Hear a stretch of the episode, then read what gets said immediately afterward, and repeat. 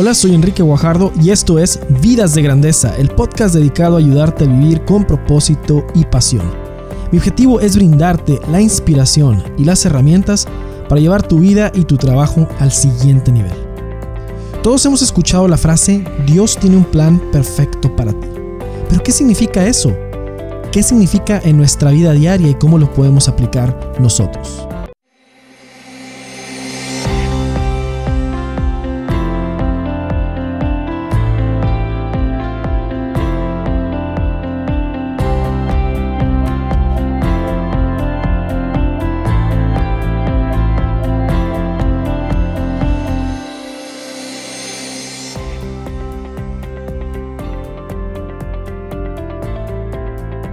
Hola, pues te doy la bienvenida a este episodio número 77 de Vidas de Grandeza, en donde en cada episodio platicamos acerca de crecimiento y transformación personal en las diferentes áreas y de cómo vivir cada día con mayor propósito y pasión.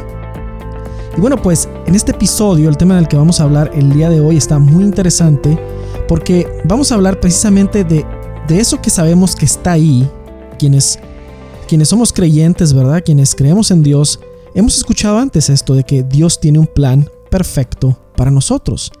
Pero muchas veces lo damos por un hecho, lo escuchamos, pero no, no sabemos qué aplicación práctica tiene en nuestra vida diaria. Y eso es de lo que vamos a estar platicando el día de hoy en este episodio número 77.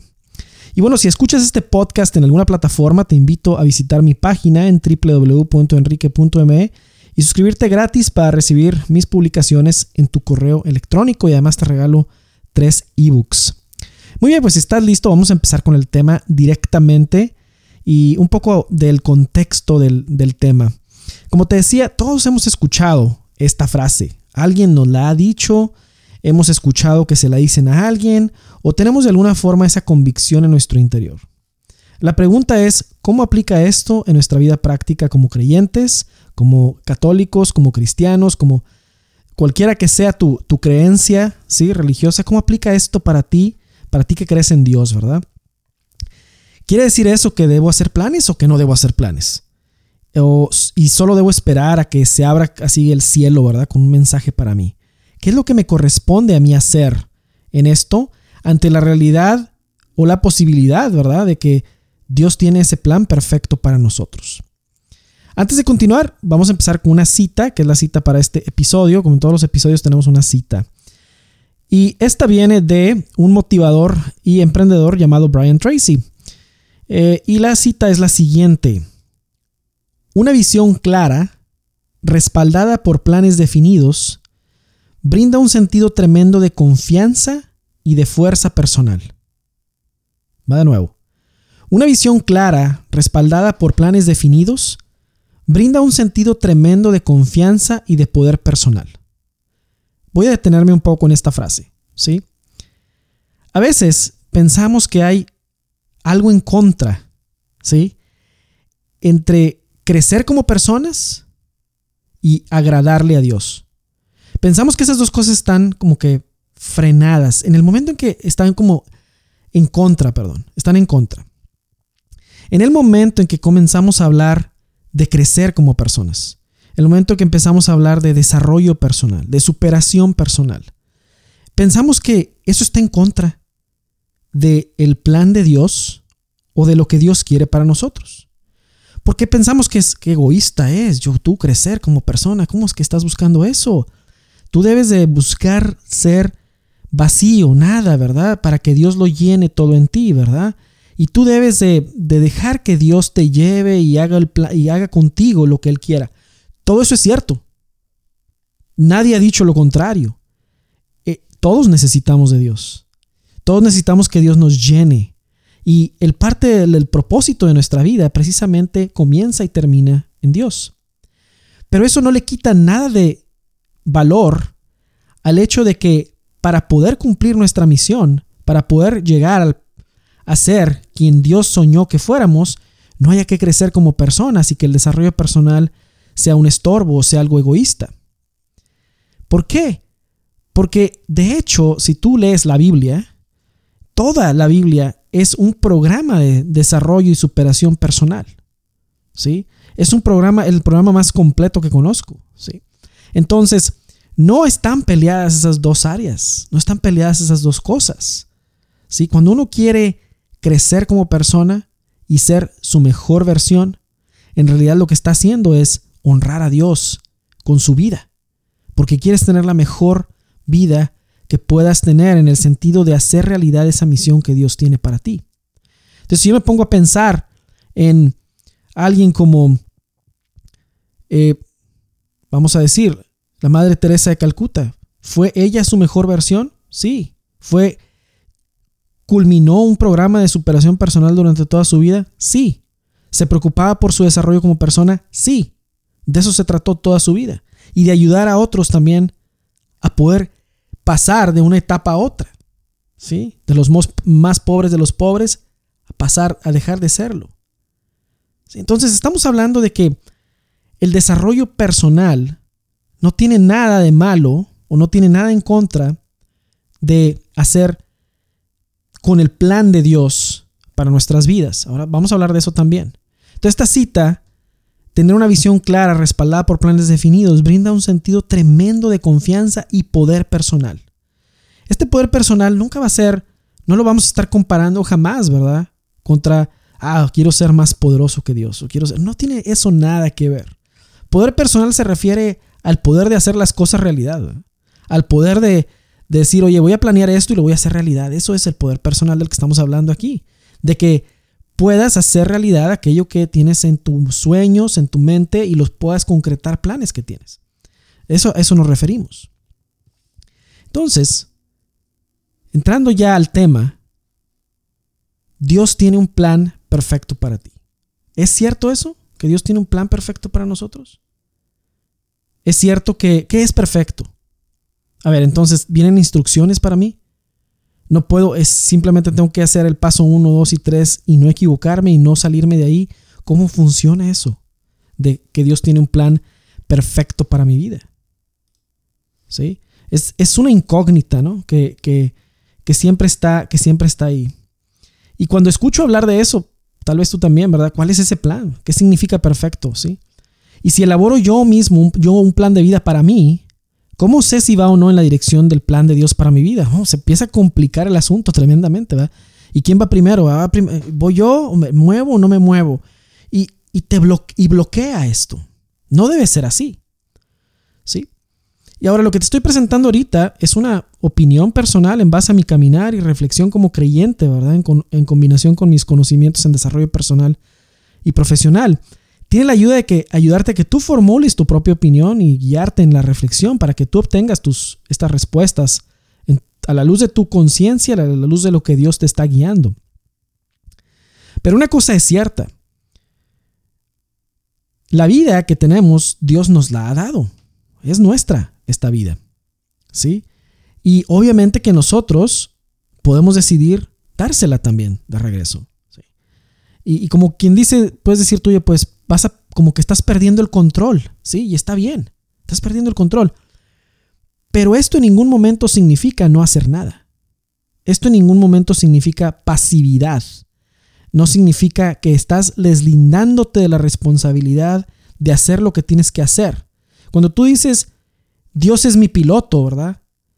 Y, yo soy el como el copiloto o el que... No, creo yo que así no funciona. Al menos no tenemos evidencia de que esa sea la forma en la que Dios lo ve. Porque, pues mira, Jesús fue muy claro en la parábola de los talentos. ¿sí? Él le dio talentos diferentes a cada uno de los sirvientes o a cada uno de los, eh, en la parábola, ¿verdad? A cada uno de los inversionistas, ¿verdad? Porque fueran a invertirlo y que, fueran, y que, y que esas inversiones rindieran dividendos. Y a quien lo enterró ese talento, le fue peor. Entonces nos queda claro por ese pasaje que parafraseé aquí, que hay un plan, que, nosotros tenemos que venir con un plan a la mesa también. ¿Sí? Eh, hay una frase aquí de, bueno, voy a esperarme a llegar ahí. Eh, yo pienso que un plan, un plan tiene ciertos componentes, ¿sí? Y desde, desde mi perspectiva, Dios sí tiene un plan para nosotros, pero tiene, y tiene ciertos componentes. Pero también da tiene un espacio para que tú también pongas tu plan. ¿sí? Porque no es una cosa de que nada más Él tiene un plan y tú simplemente te sientas ahí a ver qué pasa. Nunca ha funcionado así. No, no, hay, no hay evidencia, como te digo. Entonces, hay dos componentes que yo creo que tiene el plan de Dios para nuestra vida. Uno es general, se podría decir que aplica para todos, y otro es particular, porque aplica para cada persona según su llamado y su vocación. El general es la parte que podemos conocer en base a lo que Dios ya nos ha revelado. Y el particular es el componente que aplica en una forma personal y única que cada uno debe descubrir conforme va caminando. Y ahí es donde se requiere todo nuestro involucramiento y acción. Entonces voy a, voy a empezar con el componente general, que es el que ya podemos conocer. Tú ya puedes conocer el componente general del plan de Dios para tu vida. Eh, es un plan, el plan general es un plan que brinda un futuro y una esperanza. Esa es la primera característica que tiene. Y por razones que yo todavía no logro comprender, un buen número de creyentes parece que esperan de Dios cosas negativas nada más. Y quiero hacer un paréntesis aquí porque especialmente, eh, vamos, se asocia el estar, el estar conectado con Dios con que eres una persona negativa. Si, si, das, si te das cuenta, mucha gente está huye, huye de, de la fe porque lo que se le presenta es una, una un, número de, ¿cómo vamos a decir? Se le presenta tanta negatividad que dicen, sabes que yo, yo, yo no necesito esto en mi vida. Y Esperan reproches, castigos, perfeccionismo y reprensión de Dios. Y en otras instancias piensan que ese plan perfecto de Dios solo les va a pedir aquello que menos quieren hacer y que Dios así lo hace como por deporte, como que se, se goza en torturar gente. Y bajo esta lógica llegan a pensar que cualquier plan de vida que una persona llegue a formular es en automático diferente a lo que Dios hubiese tenido en mente y por ello va a ser rechazado al instante. Es más, esta es la frase que tenía. Has escuchado, seguramente has escuchado esto. Eh, si quieres escuchar a Dios reírse, cuéntale tus planes. ¿Has escuchado esa frase? Si quieres escuchar a Dios reírse, cuéntale tus planes. No te puedo decir, estoy tan en contra de esa frase millones de veces en contra de esa frase. Porque qué padre bueno. Imagínate, no sé si eres padre o madre o familia. Imagínate que tu hijo viene y te dice, papá, mira, estos son los planes que tengo. Esto es lo que yo quisiera hacer, ¿verdad? ¿Qué vamos a hacer el fin de semana, papá? qué vamos a hacer en, este tiempo libre? qué vamos a jugar, papá? Mira, tengo estos planes, mira, tengo esta idea. Y tú le contestas a tu, a tu hijo o a tu hija con una carcajada, burlándote de la propuesta. Hay creyentes que piensan esto. Y es ridículo totalmente. Porque eso no es quien Dios nos ha dicho que es. Ese no es quien Dios nos ha dicho que es. Alguien a quien le cuentas tus planes y se ríe de ti. Él nos dijo que aún ustedes que son malos les dan a sus hijos cosas buenas. Mucho más mi Padre les va a dar cosas mejor. O sea, no nos va a dar Dios cosas malas. Si aún nosotros siendo malos damos cosas buenas a nuestros hijos, y a lo que se refiere con malos entre comillas es, bueno, no definitivamente que no somos como Dios, ¿verdad? Dios es todo amor y toda bondad. Si nosotros podemos dar cosas buenas, de Dios va mucho más.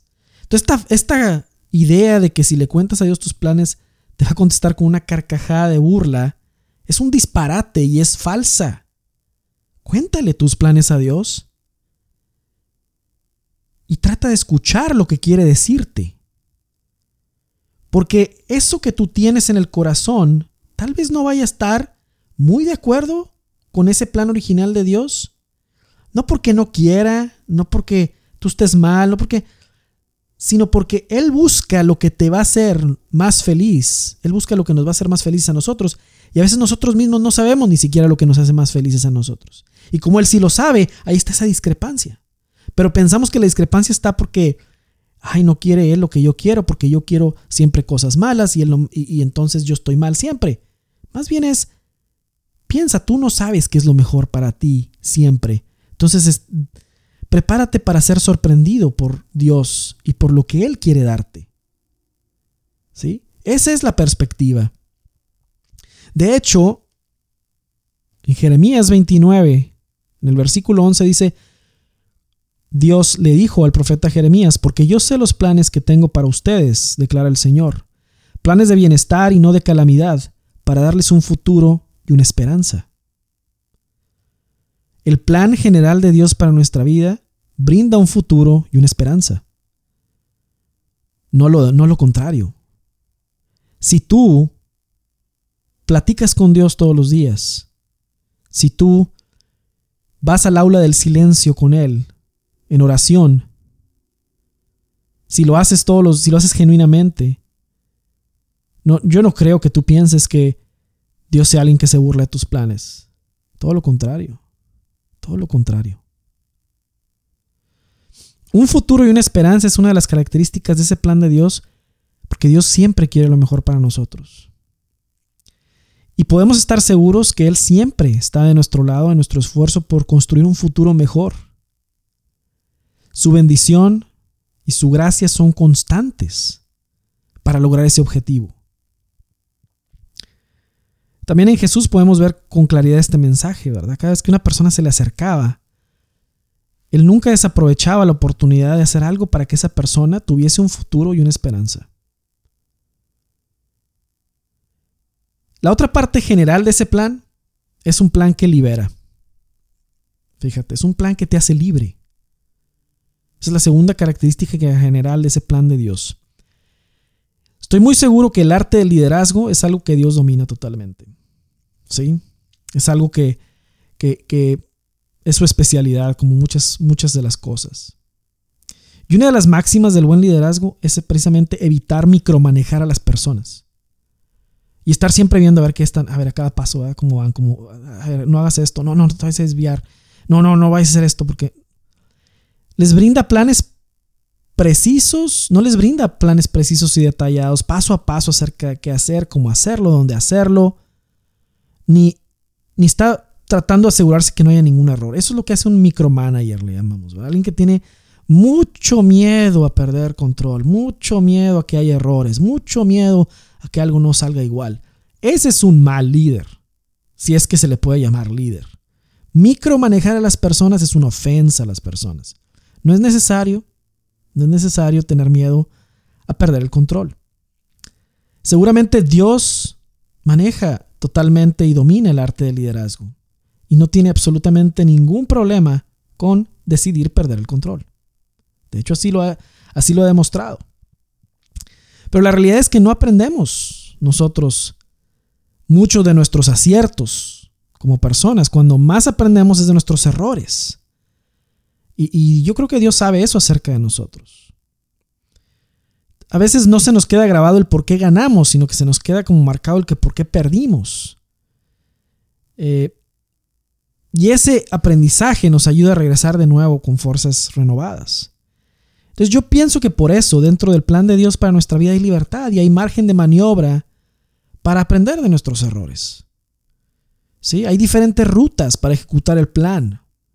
¿Sí? Y en vez de decirte, este es un camino detallado que yo tengo para ti, mira, esta es la meta que yo tengo para ti. La meta que yo tengo para ti es que seas tu mejor versión. ¿Sí? Que alcances la marca. ¿Sí? Que seas un santo esa, es la, esa es la meta. Ahora, ¿que hay una ruta perfecta para llegar ahí? No, no la hay. Yo creo que no. Ahí es donde se quita él del camino y quiere que tú lo sorprendas con tus ganas de lograrlo. ¿Sí? Entonces, hay libertad. Yo la verdad no creo que Dios te vaya a decir qué auto comprar, ¿verdad? Si vas a comprar el Honda, el Toyota, el Chevrolet o el Ford, no te va a decir, ¿verdad? No se mete en esas cosas, esas son decisiones tuyas. ¿Cómo llegar a esa meta que nosotros queremos?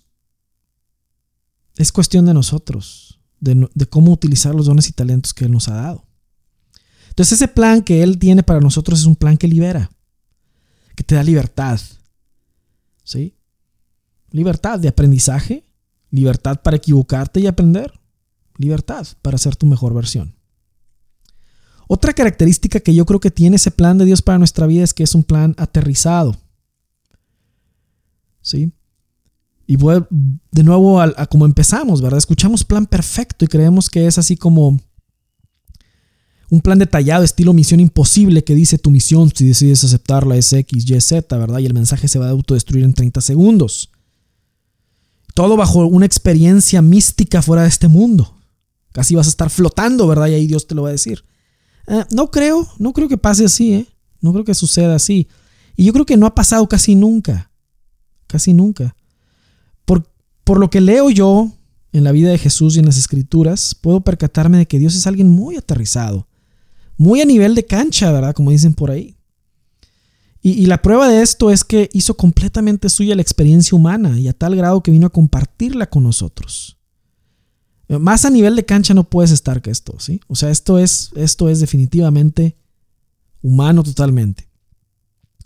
Y por ello podemos deducir que el plan de Dios para nuestra vida es aterrizado, es práctico y es muy de este mundo. Es un plan que requiere más de actuar que de estar esperando cosas sobrenaturales para poder actuar.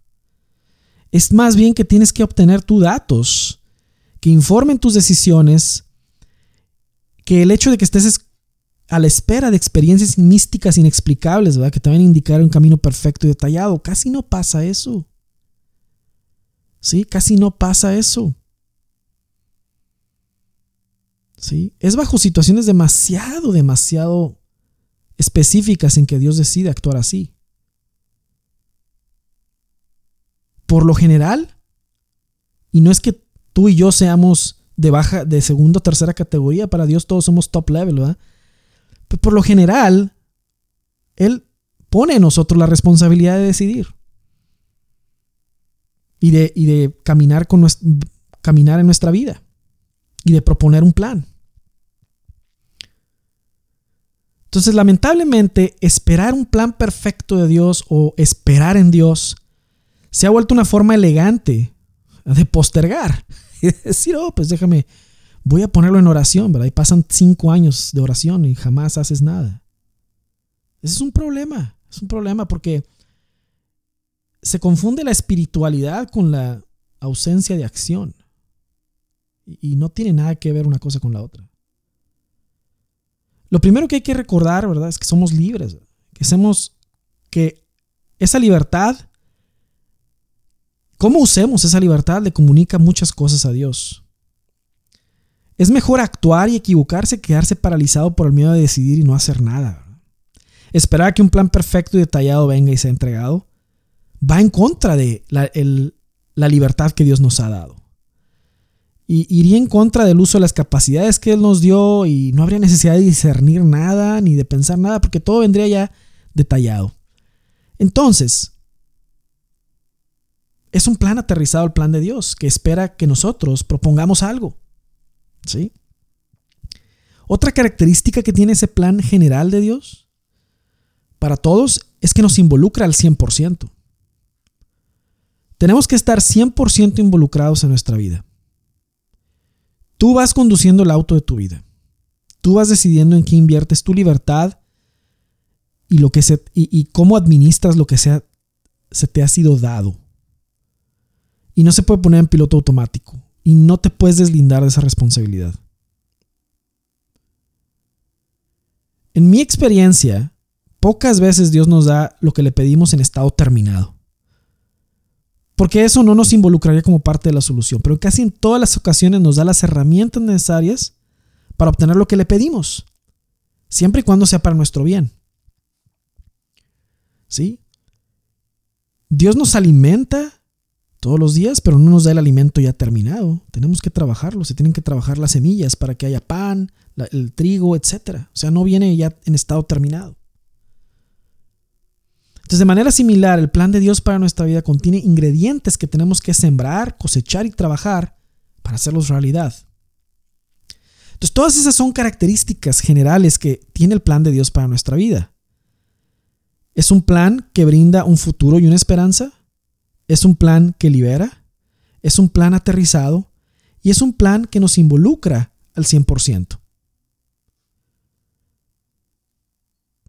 ¿De dónde podemos ver que hay evidencia de esto? Hay un pasaje bíblico de Lucas, en el capítulo 14, que a mí se me hace fascinante y se me hace que conecta con esto increíble. Jesús estaba ahí hablando con sus discípulos y de repente, pues dentro de ese tema, les dice esto. Supongamos que alguno de ustedes quiere construir una torre. ¿Acaso no se sienta primero a calcular el costo para ver si tiene suficiente dinero para terminarla? Si echa los cimientos y no puede terminarla, todos los que le vean comenzar, van todos los que la vean comenzarán a burlarse de él y dirán, este hombre ya no pudo terminar lo que comenzó a construir. Esto es Lucas 14 del 28 al 30. Con este pasaje yo entiendo que todos necesitamos de un plan para que lo que nos propongamos sea un éxito. ¿Sí? Muy bien. Ahora dijimos que tenía dos componentes. El siguiente componente,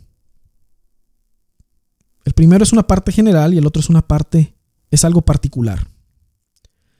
¿Cómo descubrir el plan particular de Dios para tu vida? Muy bien, pues requiere de acción conocer lo que es particular para ti.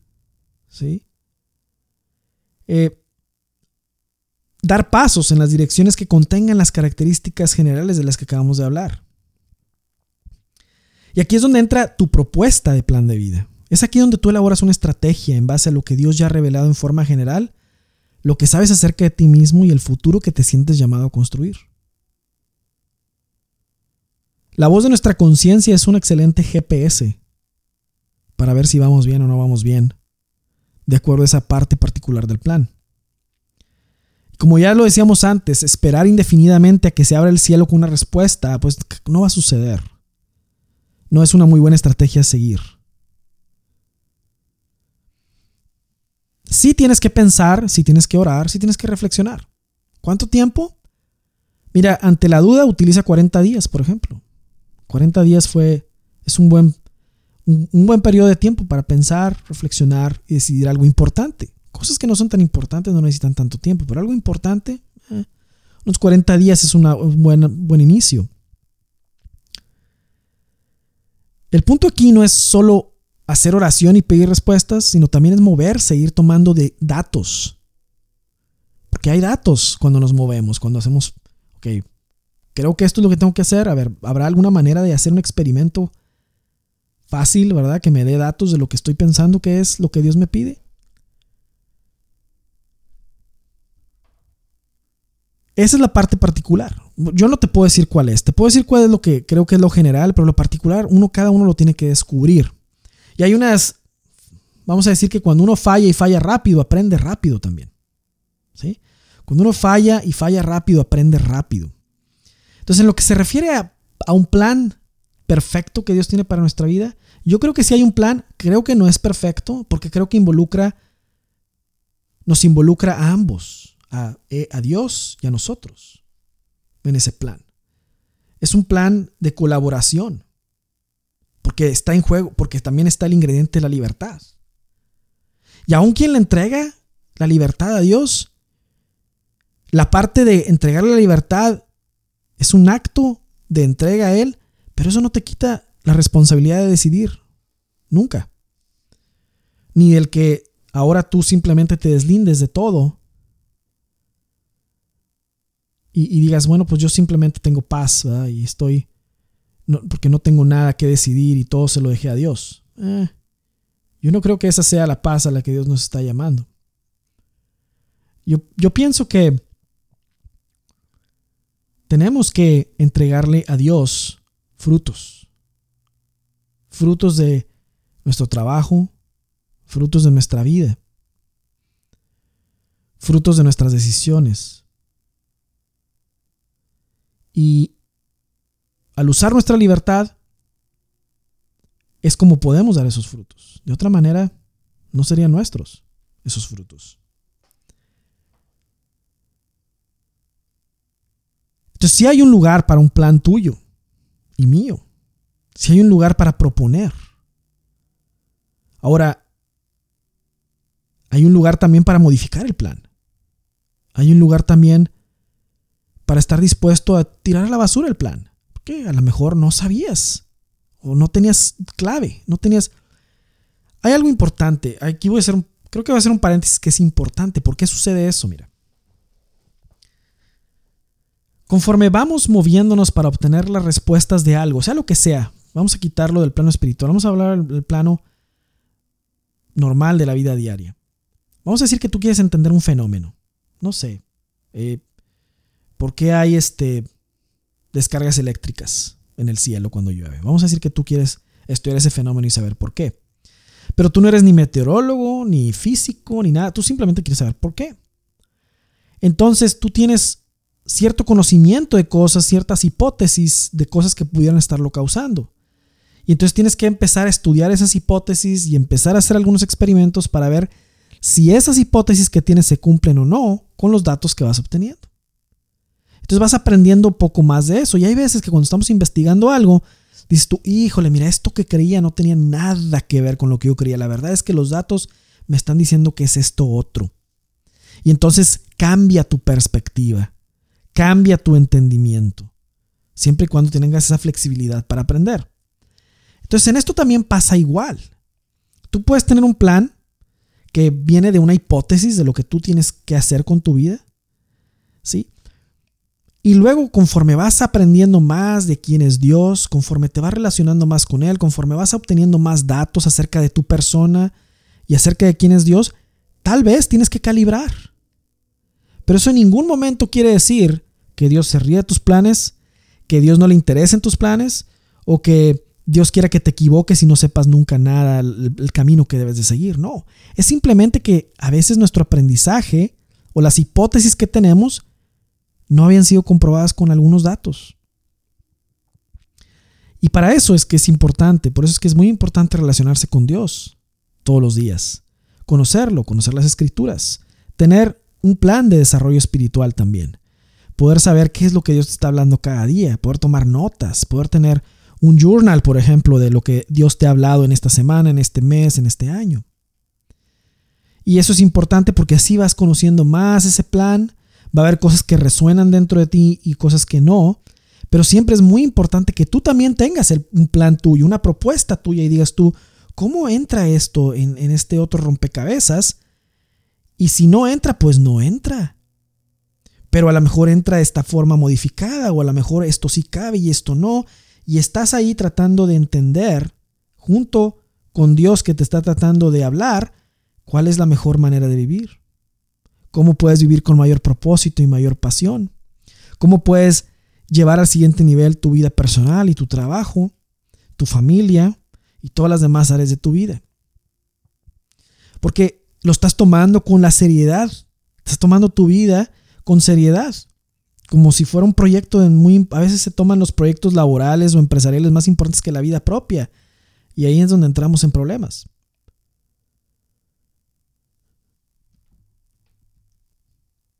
Eso es lo que yo creo que, que significa cuando Dios tiene un plan perfecto para ti. Que, en realidad estamos hablando de un, de un trabajo conjunto entre alguien que está administrando lo que le han sido dado y alguien que es, vamos a decir, el socio mayoritario, como le llamamos, el stakeholder principal de aquello que te ha dado, que es Dios. ¿Cómo, cómo estás administrando eso que te dio? ¿Qué pasos estás dando? ¿Cómo estás usando los recursos que te dio? Todo eso. Creo que es importante tener esa perspectiva también, porque eso ayuda demasiado, por ejemplo, quita, quita barreras quita barreras de, actuar. hay gente que está paralizada toda su vida porque no, no ha escuchado la voz de Dios como le espera escuchar. Y Dios habla de tantas maneras. A veces mientras vamos caminando, simplemente una imagen, algo pasó, alguien, y esa es una forma que Dios usa para hablarnos de algo. No necesariamente la forma del mensaje tal cual, ¿verdad? Eh, estilo misión imposible, Esta es tu misión si deseas aceptarla. Este mensaje se autodestruirá en 30 segundos. A veces no es así. De hecho, la mayor parte de las veces no es así. Todo empieza con esa relación con Dios. Y hacerlo práctico. Que vivimos en la vida real. ¿sí? Vivimos en la vida. Vivimos. El Dios de lo natural es el mismo Dios. El Dios de lo sobrenatural es el mismo Dios de lo natural. ¿Sí? Todo esto en donde estamos es creación de Dios. Por lo tanto, es real. Y como es real, necesita un plan. Como es real, necesita que nosotros hagamos, nos pongamos metas, hagamos un plan para llegar a esas metas, podamos ir viendo cómo ese plan diverge o no y nos ayuda o no para alcanzar esas metas, ver cómo podemos acelerar el progreso o si conviene retrasarlo o si conviene ajustarlo, ver hacia dónde estamos apuntando para ver qué es lo que vamos a lograr. Eso es seguir el plan, un plan que tú tienes por eso es tan importante que el pensar que Dios tiene un plan perfecto para nuestra vida no nos quita a nosotros de tener que hacer un plan. Y que ese plan no es tan perfecto como pensamos, más bien tiene margen de maniobra y tiene margen de nosotros proponer, de equivocarnos, de corregir, ¿sí? Y de finalmente establecer el rumbo hacia ser nuestra mejor versión y cada día vivir con mayor propósito y pasión. Bueno, pues hemos llegado al final de este episodio. Son unos buenos 35 minutos de plática. Eh, ya teníamos rato de no haber platicado en el podcast aquí. Yo creo que hay un par de meses que no había grabado un episodio. Eh, espero que este material te sea de mucha ayuda de crecimiento. Y envíame tus preguntas a mi correo electrónico que es enriqueguajardo arroba siguientepaso.co o enrique arroba enrique.me. Tienes preguntas para el podcast, con mucho gusto aquí las estaremos respondiendo. Y pues bueno, te deseo una excelente semana y en lo que nos volvemos a escuchar aquí en el podcast, vive con grandeza. Hasta la próxima.